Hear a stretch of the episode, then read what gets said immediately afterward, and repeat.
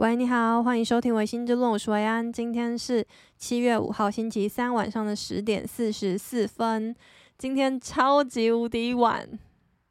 今天 一开始就来跟大家说一个好消息，虽然这个好消息还没有尘埃落定，但是先跟大家预告一下，就是呢，我付了一间房子的定金，预计我礼拜五下午。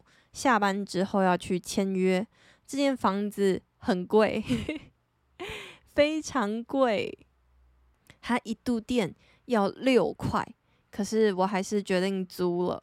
然后这间房子的好处是它离我的公司很近，可是坏处是它没有桌子跟椅子，就是会让我读书比较不方便，也让我需要再花一笔钱去买桌子跟椅子。然后在购买家具这一块，第一个是我没有经验，第二个是我不知道我要花多少钱在这个东西上，第三个就是啊，我还要注意它的体积跟尺寸，才可以就是确认它放得下我小小的租屋处。然后为什么我会有这样子的想法？是因为我其实有一个梦想。我的梦想就是，我希望我家里的桌子是一个，嗯，升降桌。就是我觉得升降桌真的是比较符合人体工学的一个设计。然后我就很想要买，就是我观察了升降桌这个东西很久，但我也知道现实层面就是升降桌的面积就是比较大，体积也比较大，单价也比较高。那如果我买了升降桌，在这个时间点，我肯定之后的搬家都要带着它走。那这样子对我的搬家成本又是一笔支出，是要考虑的。虽然椅子我也有一个梦幻的椅子的想法，可是我椅子可能就会，椅子跟就是桌子，我可能就会择一，毕竟没有办法一步到位，所以我还在想我要买。哪一间的桌子，哪一间的椅子，或者是全部都买便宜的，然后丢掉也不心疼，或者是跟房东就是拆着分，就是问房东说，你要不要跟我一人一半，然后我以后要搬走之后，东西就留在你这边。就是我还在想这些事情，但是它的缺点就是这个，但是其他其实都挺好的。呃，空间小就不用说，空间肯定很小，可是。像它的什么地方是我很喜欢的？它的楼层，它在二楼，二楼是我喜欢的楼层，因为我贫血，所以我爬楼梯，我爬超过三楼，我就会就是气喘吁吁，我大概就是每走个两三步，我就要停下来休息一下的那种，所以我很不喜欢爬楼梯，我也很不喜欢爬山的时候是走那种楼梯的。我会爬得很辛苦，还是我有什么？人家不是都会有说有什么白袍恐惧症？我会不会有什么楼梯恐惧症？我真的很不擅长走楼梯这种东西。好，然后呢，就是我说我决定了这个租屋嘛，然后我是在星期一。中午的时候看到这间房子，然后我就马上打电话。如果有听上一集的人就知道，我就是现在就是一个找房型人格。然后找房型的维安就是会 蹦出来另外一个人格。嗯，约好了之后呢，我就是有再三跟他确认说啊，我是第一个看房的。然后我第一就是我一看了之后，我就觉得啊，可以啦，可以，就是。都都还行这样子，但是我在这一秒 必须承认，就是我其实到今天星期三嘛，所以已经确定这件事情，我也付了定金三千块，然后过了大概四个四十八个小时之后的我，必须承认，我可能真的没有看得那么仔细。对，那这个原因就是。我也没有想要推卸责任，就是一切都是我的问题，没有错。可是我必须承认，那个时候的状态的我，就是有一点，嗯，焦虑到了极点，跟疲惫到了极点，应该是疲惫，就是会觉得好累哦。我一直都找不到房子，然后我每天刷五九一，就是我每天刷三四百间的房子，这样狂看。别人刷 Tinder 可能都没有我刷五九一还要勤劳的那种狂看，可是我都还是没有看到我喜欢的房子。对，甚至我那一天是礼拜六晚上十点，晚上十点我也去看了一间房，然后我后来也没有选择那间房，所以我。就是要来忏悔，也不是忏悔，就是来聚集大家的能量，帮我祷告。就是 那一间房子是一间好房子，这样子，对。然后我希望我可以住在那边，就是可以越来越开心。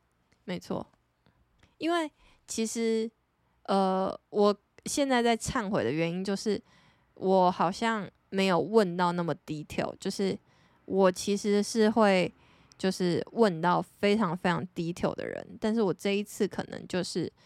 只有问到我平常会问的九成而已，剩下的一成我确实没有问完。但是，一成对于大家可能会说啊，九成就表示你问了九十趴啦，还不错。但是，就对于房子这件事情来说，我没有买过房，但是我相信买房跟租房，他要注意的事情是一样重要的。所以，你剩下的那十趴，虽然数量很少，但是不代表那些东西就不重要。哈。每一分都很重要，所以我确实有一些过失，需要忏悔一下。但是我付完定金的那一瞬间，我心中的大石头终于放下了，我就觉得，哇，我有房子了，我再也不用看五九一了，那个感觉真的是超级幸福的感觉，你知道吗？就是怎么可以那么幸福啊？就是光你不用看五九一这件事情，就可以带给我巨大的快乐。但是我必须要说，就是我今年找房子比去年的精神状态跟那种脑筋混乱的程度也低很多。就是脑筋没那么混乱，信念比较正向，然后也比较知道该怎么找房子，该怎么去舍弃那些。你不可能会看的房子，就是过筛的过程，我都有学习到。可是我可能还是低估这整件事情给我的压力，对。所以呢，就是我要跟大家分享一个我刚刚也不是刚刚，就前阵子在 Instagram 上面看到的一个演讲。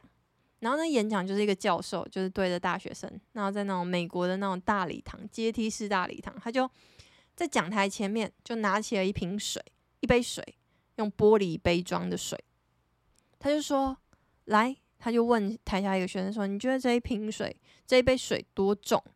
然后那个学生就说：“哦，八盎司，哦，四盎司。”然后老师就说：“哎，其实重要的是，不是它的重量有多重，造成你的手的负担，因为它就是一杯水嘛，顶多就六百 CC 这样。”他说。重要的是你拿着它多久？这一杯六百 CC 的水，你拿着五分钟、十分钟、一个小时、两个小时，它重量不变，可是你拿的时间越久，你的手就会越来越不舒服。所以，同样的压力，一模一样的东西，你就是接触久了之后，它给你的压力就会越来越大。我那时候一看到，我就想说：哇！这就是在说我找房子的压力啊！我就顿时觉得，哇哦，That's me 的感觉。然后就哦，对，那一杯水就是我压力来源。然后他结论就是说，所以你需要把水怎么样？你需要把那一杯水放下。对，但是光放下这两个那么轻描淡写的字，但想必大家都知道。没有那么容易，就租房或者找房这件事情来说，就是你没找到，你就是放不下。你可能做的就只是切割吗，我也不确定，就是要怎么就是面对压力的做事情，可能就是所谓的抗压力吧。对，我也不知道。但反正就是想跟大家 说明一下，我星期五会签约，然后我就是要即将准备搬家，哎，跟大家嘿 嘿分享一下。决定房子之后，接下来要烦恼就是搬家。我一决定之后，我就昭告天下，就跟各个群主说啊，我我付定金了，我付定金了，我付定金了，就是狂说猛说。然后大家就开始问说啊，你要怎么搬家？啊，你要怎么搬家？我就哈、对，要搬家。然后我东西蛮多的，我就是一个瓜牛，就是把我整个家都背在背上那种瓜牛。对，所以我东西偏多，而且偏重，因为主要是书比较多，所以就是蛮麻烦的。嗯，那时候我搬来台北的时候，搬了三台。轿车，所以我这一次就在想啊，我要搬家，可是我平日又要上班，所以我有很奢侈的想过，我知道很奢侈，可是我还没有决定要这样做。OK，先开始打预防针，就是大家知道有个 YouTuber 叫做莫阳子，他是一个整理师，他算是我没猜错的话，他算是台湾整理师的先河。始祖可以这样说吗？至少我认为他是一个把整理师这个行业发扬光大的人。那整理师是什么？顾名思义就是帮你整理的。那整理什么呢？就是像令人心动的怦然魔法的那个日本的神奇魔法妈妈一样，就是教你怎么整理。那他的工作就是到府帮你整理家里。我就觉得我很需要这种东西，就是跟我住过的人应该都知道。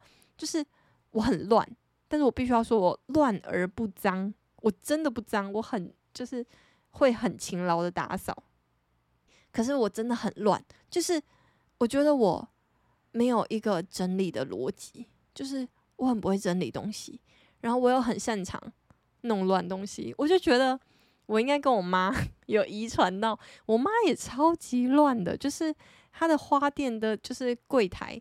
永远都超乱，可是就是他每次都会很生气，说：“喂喂，快点弄一弄，弄一弄。”就是我们两个都都很乱，但是 他会有这个意识，然后会努力的去维持。但是我有的时候就是一个人住了之后，我就会放弃，我就觉得好难哦，这到底要怎么做做？然后我每次就是看到散乱的一个东西，我就想说。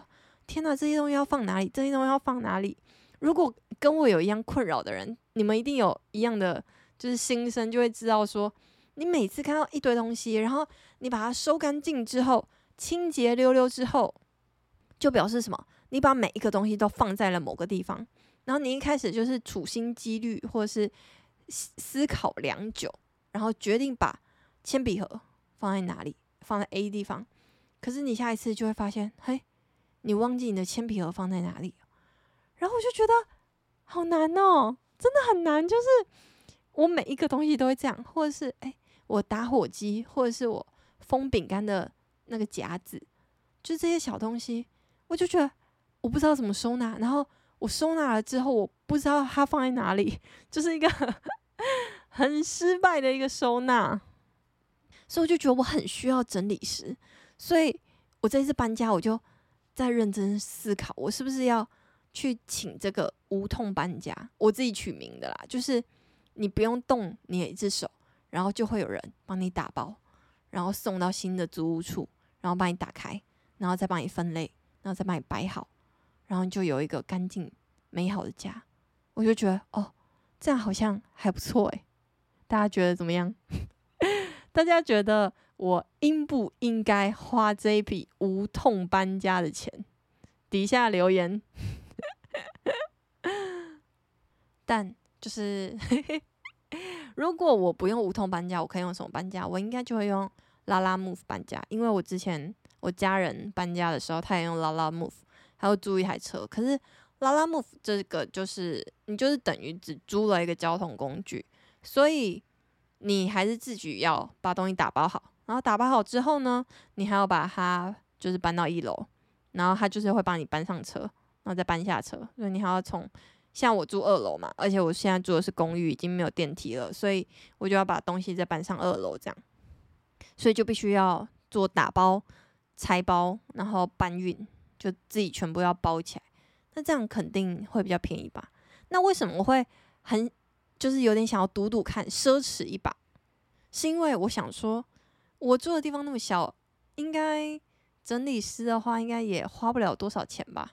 我是这样想的啦，但是我还没有去比价询价过，所以一切都是未知。只是我在想，我要不要做这件事情？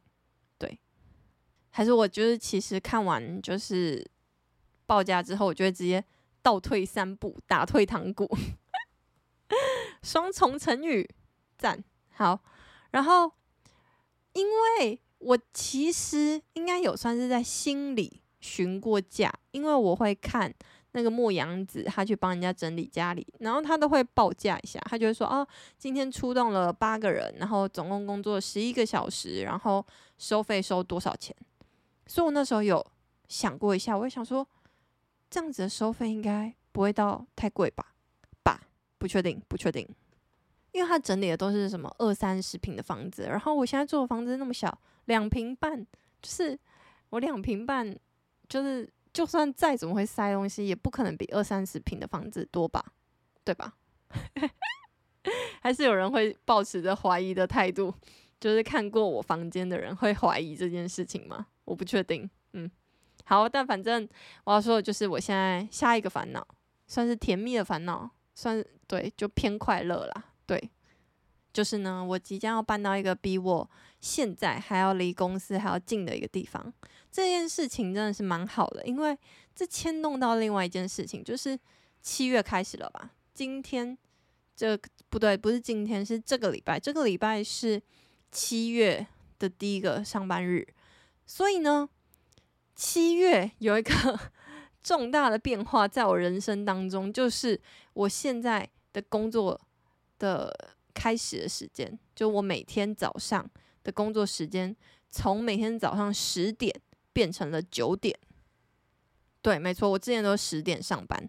那十点上班，然后就是我一来台北就是十点上班嘛，这件事情就让我对于台北有一个 错误的认识，就是我十点上班的时候，我会觉得，哎，车子也蛮多的啊，我就以为，嗯，这就是台北的样子。然后那时候也还没有完全解封，还算是疫情的高峰期，所以。就是 work from home，就是居家上班的人应该也不少，所以整体的车流量都是少的。所以当我骑车的时候，我对于就是一些车流量的印象，我都会觉得啊，十点应该就是一个人烟罕至的时候。所以当台北要人烟罕至，应该只有半夜才会人烟罕至。他在十点的时候，他的那个车流量的程度，就让我以为啊。台北尖峰时刻也不过就这样子嘛，也跟新竹差不多，妥妥的，我可以 handle 这样。可是呢，就是 我才骑这三天的车，我就发现我大错特错，因为我九点上班，我等于提早一个小时上班，我就会撞上台北市的人上班的尖峰时刻，而且现在疫情已经趋缓，然后人流都回来了，所以大家都必须要。去办公室上班的时候，那个车流量真的很可怕耶！它硬生生的增加了我的通勤时间五到十分钟。我原本十点上班的时候，我骑车到公司十五分钟以内，可是我现在大概就是要二十到二十五分钟。我就想说，哇，我就是在太阳就是三十六七度的那个马路上。要停九十九秒的红绿灯，这真的是一个酷刑诶，而且要停好几个，我就想说，哇哦，那个车流量让你所有的速度都变慢，然后要停的红绿灯的频率跟长度也都变得超长超多，就让整个上班的厌世感就增加，就是你会觉得哇。你就是人群中渺茫的一颗灰尘，一颗沙丁鱼。就是 你十点上班的时候，你就会觉得你是一只比较大只、悠游的鱼，可能是个锦鲤之类的，因为你就会觉得哦，你比较自在，然后你拥有的空间比较多。我不知道大家有没有懂我这个想要形容的感觉，就是假如说，就是整个路上就是水族箱还是什么的，对啊，水族馆，那你悠游的那种自在啊、流畅度跟空间，就会跟你周围有没有很多鱼会去互相影响，这样，所以。我这三天我都觉得天哪，我就是一个渺小的人类，就是七十亿人的地球中的 一颗渺小的灰尘，然后在那边就是准备九点打卡这样子。对，所以呢，我搬到新家还有一件好处就是，我骑车到公司只要七分钟，六到七分钟，所以这件事情也想我在想啦，应该也会增加我的快乐，因为。就是通勤时间变短这件事情，应该是蛮快乐的事情，对。然后我刚刚不是说我是沙丁鱼嘛，然后我就想到啊，就是我其实，在新竹的时候，我也是沙丁鱼，可是，在新竹的沙丁鱼好像没有那么，嗯，没有那么，我一直在想有什么精确的形容，可是我，因为我刚刚就。在跟你们讲说，我像一颗灰尘在路上的时候，我就我就猛然想到，在新竹骑车的我，我就在思考那时候的我跟现在这个时候的我有什么不一样。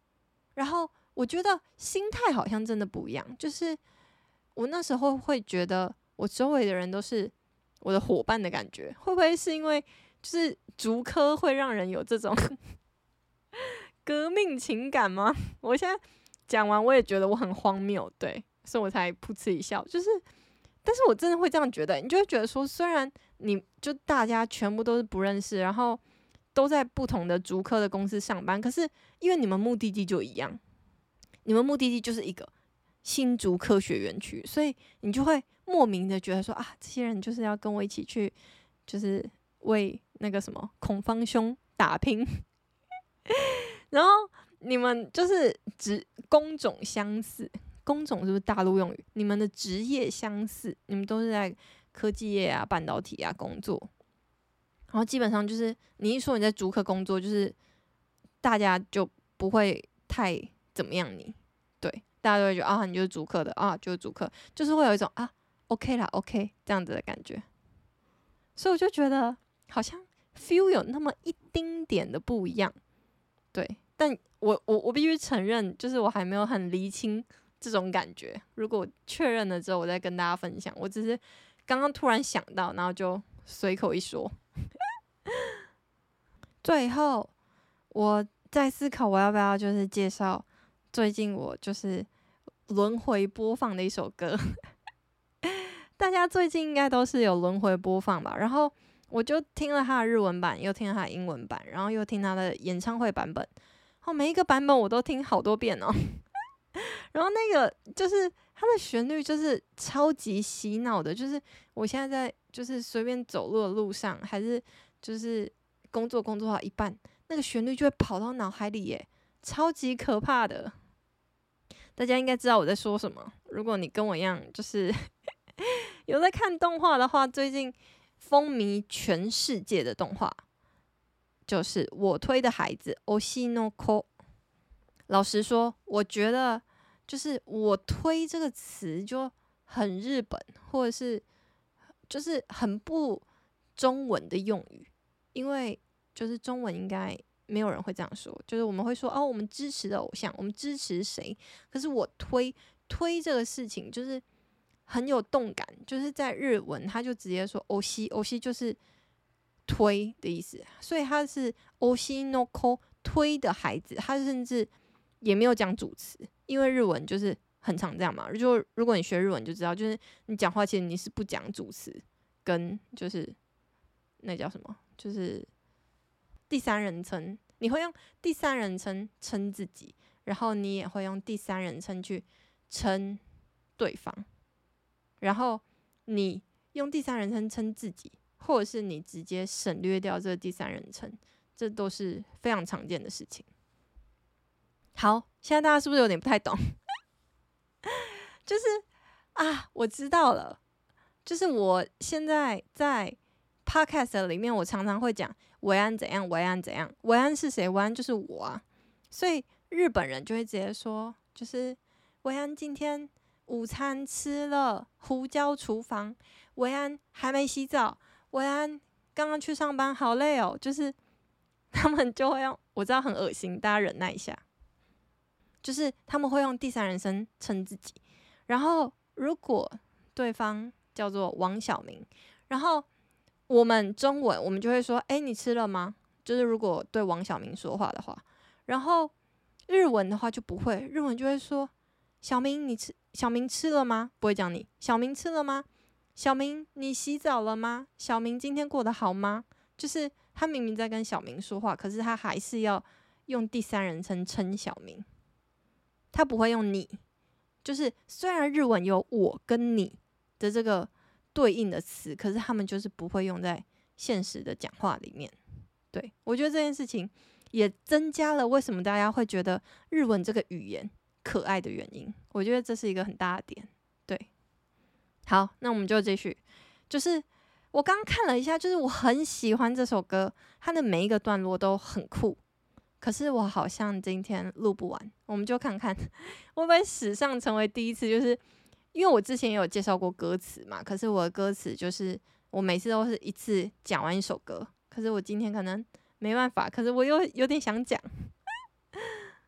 好，我们先讲第一段，它分了好几段。它第一段是用第三人称在讲这个我推的孩子的女主角，我推的孩子的女主角是爱，就是爱情的爱，然后她。英嗯、日文的话也是念爱，就是 A I。好，那他第一段呢，在形容爱的什么？他整个人，先把他整个人先塑造起来。好，那我们开始。第一个句子是无敌のえ，嗯，我们重新。无敌の笑颜で荒らすメディア，就是无敌就是无敌，所以他就是无敌的笑容。就是中文也会这样说吧，就是无敌的、无敌的笑容，做了什么事情？阿拉斯梅迪亚 就是渗入了全部的媒体，就是风靡所有的媒体圈。接下来，知りたいその秘密ミステリアス，想知道那些秘密，可是这些秘密就是充满了 mysterious，就是英文的直翻，就是神秘的色彩。好。接下来呢，他有什么？他现在已经有了无敌的笑容，还有神秘的色彩。 第三个，抜けてることさえ彼女のエリア。抜けてることさえ就是糊涂的个性，糊涂的个性都还是就连糊涂的这种个性都还是属于彼女のエリア。エリア就是 area，就是英文的 area，就是也是属于这个彼女，就是爱，他们就是在讲爱的这个领域。就是他怎么样？他无敌的笑容、迷之色彩，还有糊涂的可爱个性， 现在就是已经在层层堆叠这个人的个性。然后呢，他说：“完璧で嘘つきの君は，身为一个完美的骗子，完美的骗子的同义词就是什么？天才的なアイドル様，就是完美的骗子，其实就是等于你是天才型的偶像。”然后他最后加了一个 sama，sama 就是他们在尊称一个人 的时候，或者是尊称神神明的时候，他们就会讲 sama，所以他就是是一个非常极具天赋的天赋型偶像。所以他的第一段用短短的五句话就塑造成了一个在当今你要成为一个偶像，你必须具备的所有东西。除了要好看，要迷迷之色彩，要有点糊涂，又要是一个完美的骗子。好，第一段就是我们现在就知道哦，爱就是一个完美的人。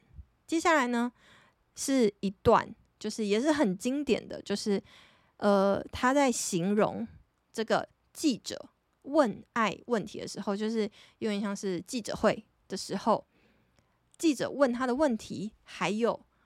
身为一个天赋型偶像的爱会怎么样回答？好，一连三个问题。今日は何食べた？好きな本は？游びに行くならどこに行くの？ 就是诶，你今天吃了什么？诶，你喜欢什么书啊？诶，你想要出门玩的话，你会去哪里呀？好，接下来爱就回答喽。何も食べてない。それは内绪。何を闻かれてものりらりくらり。所以他就回答：哦，哈，我什么都没有吃。诶，诶，这个是秘密啊。就是所有的问题都以一种 暧昧不明的态度来回答，暧昧不明的态度才会有一种神秘的感觉。所以他就形容啦，そう淡々とだけど灿灿と，就是有点算是什么对称吗？淡々と就是诶，没错，他就是淡淡的回答。可是这个淡，就是因为这样子淡淡的回答，才显得出他是那么的灿烂。见えそう见えない秘密は蜜の味，就是 诶，你这个若有似无，见えそう好像看得见，见えない又看不见的这个秘密，就散发着。最甜蜜的蜜糖的气味，就是诶，明明就是那么瘙痒人心的东西，却是最甜蜜的味道，这样子。好，下一句呢，就是これもないないない，あれもないないない，就是啊，什么都没有，那个也没有，这个也没有。好，所以 接下来的问题就是好きなタイプは相手はさあ答えて。记者又继续追问啊，说好啊，那你不回答？那你我就问你，你喜欢的类型是什么？你现在交往的有没有交往的对象？交往的对象是谁？来回答吧。谁かを好きになることなんて分かってくれなでさ。这一句回答真的是超级经典，你就会觉得，如果爱真的是一个真实的 真人的偶像，在就是现实世界里面，他也会讲这种话，就是诶啊，对。谁产生好感之类的东西，我真的不太清楚诶，我好像不知道什么叫做喜欢呢的这种感觉。所以呢，你听完之后，你会相信吗？乌索卡、红豆卡、西利耶奈，就是诶，这句话到底是真的还是假的？你永远不会知道。可是呢，就是因为这样子，永远不会知道这种虚伪难辨的东西。そんな言叶にまた一人落ちる。就是就是因为他回答了这样子的东西，才让人更沉醉于其中。就是会觉得啊，好像谁都有机会，哈，好像他真的是单身，哈，好像他真的糊涂糊涂的这样子。また好きにさせる，就是啊，就是因为这样子，让 那些人都深深的为爱着迷。好，我们今天就先讲两段，因为我必须要早点洗澡去睡觉。我现在提早一个小时上班，除了通勤时间变长，我还就是需要的睡眠时间也必须要提前，所以我今天就 让大家停留在一个有点错愕的时间点，就是我先跟大家讲这两段的故事，然后大家就是可以就是去学来唱唱看。对，接下来几段就是我下一集，好，我下一集要记得跟大家介绍。